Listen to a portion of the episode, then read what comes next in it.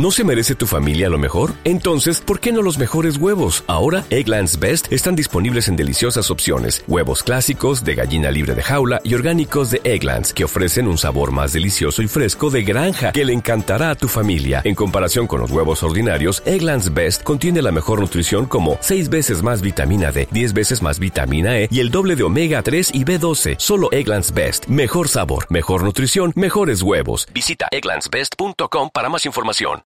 No, ojo, es que es digital, ¿eh? Es digital. Este, y aparte tiene un mecanismo que es de tipo flipbook, donde vos puedes ir pasando las paginitas. Ah, está bueno. Pará. Eh, mamá. ¿Ese ruido? Ah, lo saco. Bueno. Bueno, muy bien. En la tarde de hoy estamos con la autora y cineasta de aquí de Maldonado, Lucía Salazar Nieto. Y hemos planteado la idea de hacerle esta entrevista ante su reciente premiación. Lucía, si bien no obstante sabemos un poco de que en tu entorno familiar es un entorno familiar de artistas, ¿en qué momento tú llegas o descubres el mundo del arte, aunque sea en otro lenguaje, en qué momento empiezas a sentir la, posibilidad de expresarte? Y en realidad desde chica, desde que tengo recuerdos, siempre me encantó dibujar. Este, y toda mi infancia dibujé. De- después también a los 8 años empecé con piano. Y luego a los 14 tuve mi primer cámara de filmar, que bueno, que hacía todo el tiempo cortometrajes con mi hermano. Así que en realidad eh, siempre estuvo ese mundo, desde el dibujo, la música y luego finalmente en mi adolescencia con la cámara, este, siempre estuvo presente en mí. Ahora bien, ¿en tu formación se, des- se desarrolla aquí en Maldonado o en Montevideo? Ya que es muy reciente el desarrollo de lo que es el mundo audio- audiovisual aquí en, en Maldonado. Eh, ¿Dónde te, te estás formando actualmente? En realidad yo dejé de formarme hace ya como unos seis años, si no me equivoco. Estudié en Montevideo cine, también audiovisual. Actualmente estoy estudiando publicidad en Montevideo. Es un poco para darle un plus a mi productora, ya que tengo una productora y la quiero transformar en agencia. Este, pero en realidad en cuanto al cine, más allá de que vos vayas a una institución, te formás mucho por fuera. Es para mí es algo mucho de autodidacta, ¿no? De, de leer, de ver películas, de las experiencias que tengas de vida, no solo acudir a una escuela, sino todo lo que te pasa en tu vida, digamos. Sí, normalmente en casi todas las expresiones del arte es va por aña- añadidura lo que te va transcurriendo en la vida y es lo que tú desarrollas, es el contenido que va a tener el desarrollo de tu obra. Claro, porque en realidad la creatividad no te la enseñan. Vos acudís a un instituto de cine este, y bueno, te enseñan la técnica, te pueden abrir la cabeza con diferentes películas, este, enseñarte más o menos todo, pero lo que es la creatividad en sí, eso lo adquirís en base a experiencias y otras cosas. No, y también hay una cuestión que es importante, ¿no? O sea, en cualquier manifestación de arte vos no podés hacer eh, a un artista, no lo podés producir, es algo que viene contigo o no viene. Podrás tener mucha técnica, pero si te falta la parte emocional, espiritual, eso que está arraigado dentro tuyo, que vino contigo, es imposible poder eh, crear algo que tenga un contenido y un sentido. Sí, coincido totalmente en eso. Este, es que, claro, el cine es, un, es una rama del arte y en todo arte pasa eso, que la persona, bueno, pone de sí mismo en, en lo que hace y dependiendo de cada persona, de su interior es lo que se genera. Y es una herramienta que te permite, una vez alcanzado las técnicas y el conocimiento de lo que te permite, porque el cine está íntimamente ligado a lo que es la fotografía, si no, no podría entenderse el cine, ya que es importante una composición, un encuadre, el- la luz. Sí, el cine eh, abarca todas las artes. Abarca la música, la pintura, eh, el guion también, la literatura. en realidad me enamoré mucho del cine por eso mismo, porque amo todas las artes y el cine engloba todo eso. Ahora bien, ¿tú crees que están dadas las condiciones para la realización de esta expresión aquí en, Maldonado? Y sí, está la, Escuela de Cine de Piriápolis, que en su momento cuando yo quería estudiar no estaba. Este, entonces, para una persona radicada acá me parece muy accesible ir hasta Piriápolis y aparte es gratuita. Em, y bueno, creo que sí, que, que hoy en día sí, que si alguien quiere estudiar cine en Maldonado, y además de que está esa escuela, hay algunos cursos en la Casa de la Cultura, creo que em, hay más oportunidades que cuando yo en aquel entonces quería estudiar. ¿Tú crees que, por ejemplo, un cine local o un cine nacional es sostenible en cuanto a la, posibilidad de realizar cine eh, tal como, como realmente es, este, podés querer hacerlo? Para mí hoy en día, con todos los recursos que uno tiene, sí.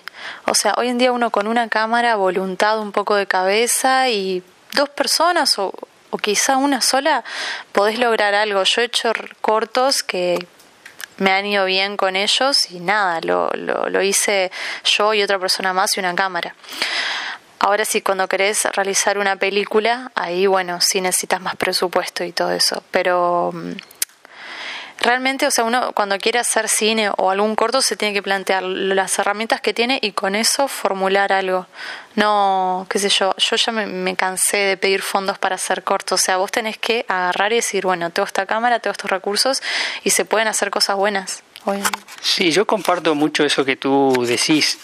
Eh, a la hora de querer decir y hacer cosas, yo creo que no hay impedimentos. Totalmente. O sea, el único impedimento que tú tenés sos tú mismo. Sí. O sea, si tú querés, lo vas a realizar. Si tú no querés, no lo vas a realizar. Y el pretexto es el económico.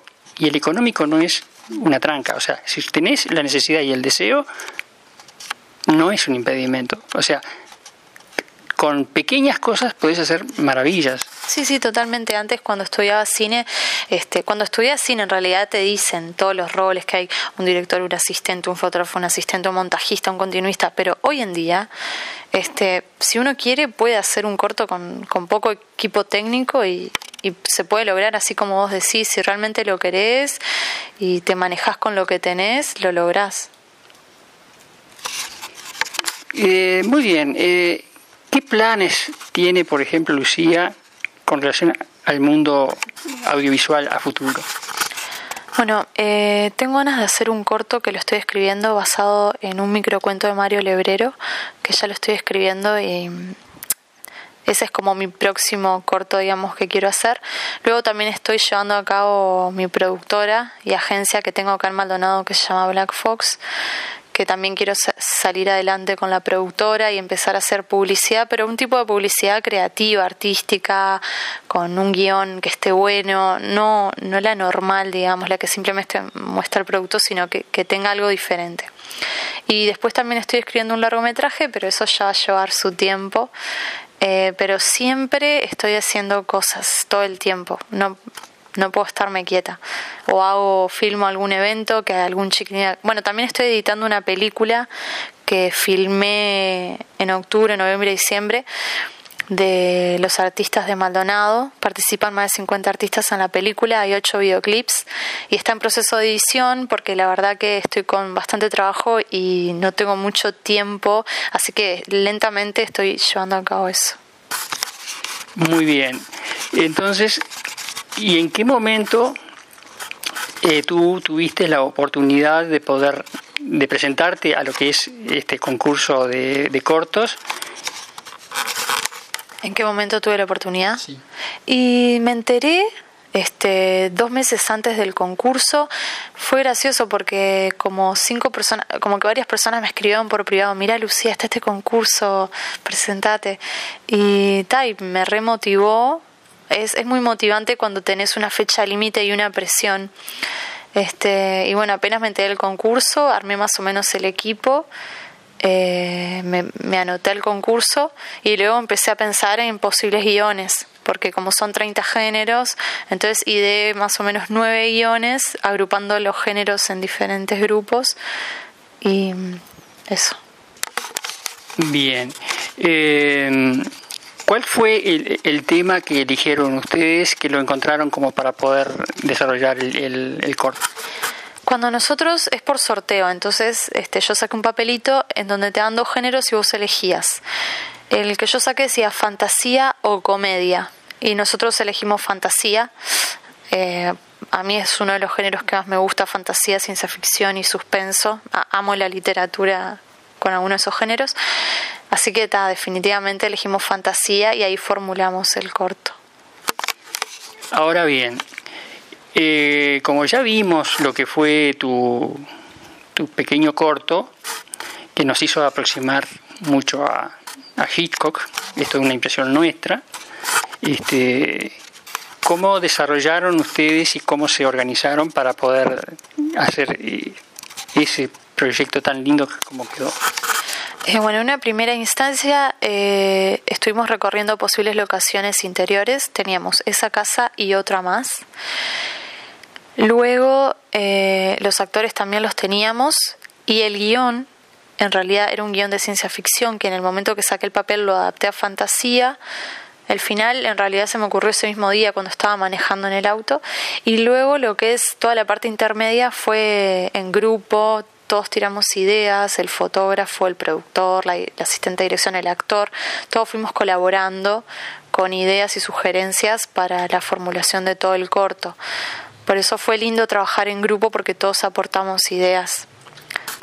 Siempre el trabajo de grupo es, es muy enriquecedor en el modo y medida en que cada uno aporta lo suyo. O sea, quienes hemos trabajado este, en grupo siempre hemos salido enriquecidos porque muchas veces eh, se te generan baches y no sabes cómo resolver el tema y el, otro compañero lo, puede resolver. Sí, sí, totalmente. Este, y es importante también que la gente del grupo tenga más o menos la misma visión que tenés vos, este, que gente con la cual te sientas cómoda trabajando, porque en realidad lo más importante es que se genere una buena energía. Si eso se genera, eh, todo va a salir bien y las ideas van a fluir. Este, y aparte también la humildad de todos, ¿no? Es muy importante la humildad, como tirar una idea, este, no, no está buena, aceptar que, que por ahí no va ese camino y, y lo importante es eso, eh, la energía que haya entre las personas. Sí, eso es, muy importante, ¿no? Realmente, este, el poder eh, trabajar en forma armónica, ¿no? O sea, para que puedas tener un resultado limpio y, con una buena energía y, con un buen resultado desde el punto de vista del desarrollo artístico, ¿verdad?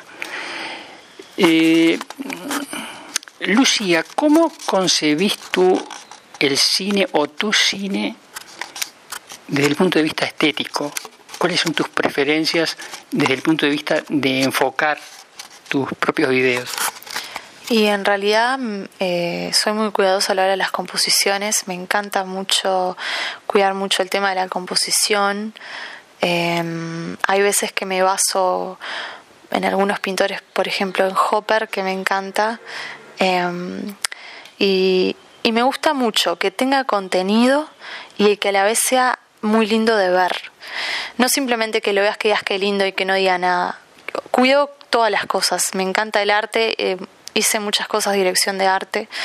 La fotografía también. Entonces, quiero que cada fotograma cuente por sí solo, eh, cuente algo de, la historia y que por sí solo tenga un valor más allá de, de toda la composición.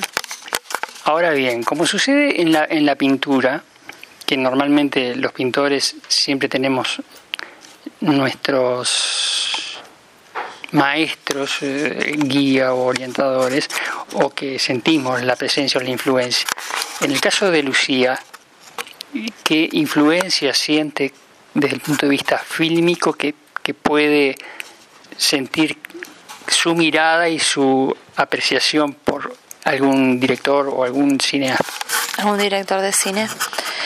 Y no tengo un director preferido, pero sí, por ejemplo, me gustan los temas que toca Bergman o también me gusta Lars von Trier, que es bastante raro, pero me encanta. Me gusta Gas Van Sant también, la forma que tiene de filmar con planos secuencias. Me gusta mucho eso de, que no haya mucho corte, que, que, puedas reposar eh, en un plano solo que te vaya contando la historia. Eh, Stanley Kubrick me encanta también. Y en este momento son esos que se me vienen a la cabeza, que, que, he visto cosas de ellos y que me han dejado algo. Eh, sí, ellos me parece. Bueno, después Akiro Kurosawa también me gusta. Eh, tendría que ponerme a pensar, pero me gustan todos aquellos directores que, que, que plantean algo, ¿no? O sea, y, y, que bueno, también la forma de filmar y, la, y el arte y todo, pero me gustan muchos esos que están planteando algo. Ahora sentís indudablemente una gran, una gran afinidad con las proximidades estéticas en la concepción. Sí, sí, sí. Este, un director que me gusta mucho estéticamente es, ay, no me acuerdo el nombre. No me acuerdo, no sé si es Wes Anderson, no me acuerdo. Mm el que hizo de esto entre nosotros, el que hizo Moonrise Kingdom y ah, sí, y mm, creo que es Wes Anderson. Sí, creo que sí. el que, el que filma así totalmente simétrico, con una estética espectacular. Y no, no, no describe tanto, o sea, es casi que cámara fija. Sí, sí, creo que es Wes Anderson. me parece. Eh, maneja un mecanismo. Sí, sí. Bueno, muchísimas gracias Lucía por este espaciecito. Este, haremos lo posible por que esto quede una... Muchas gracias.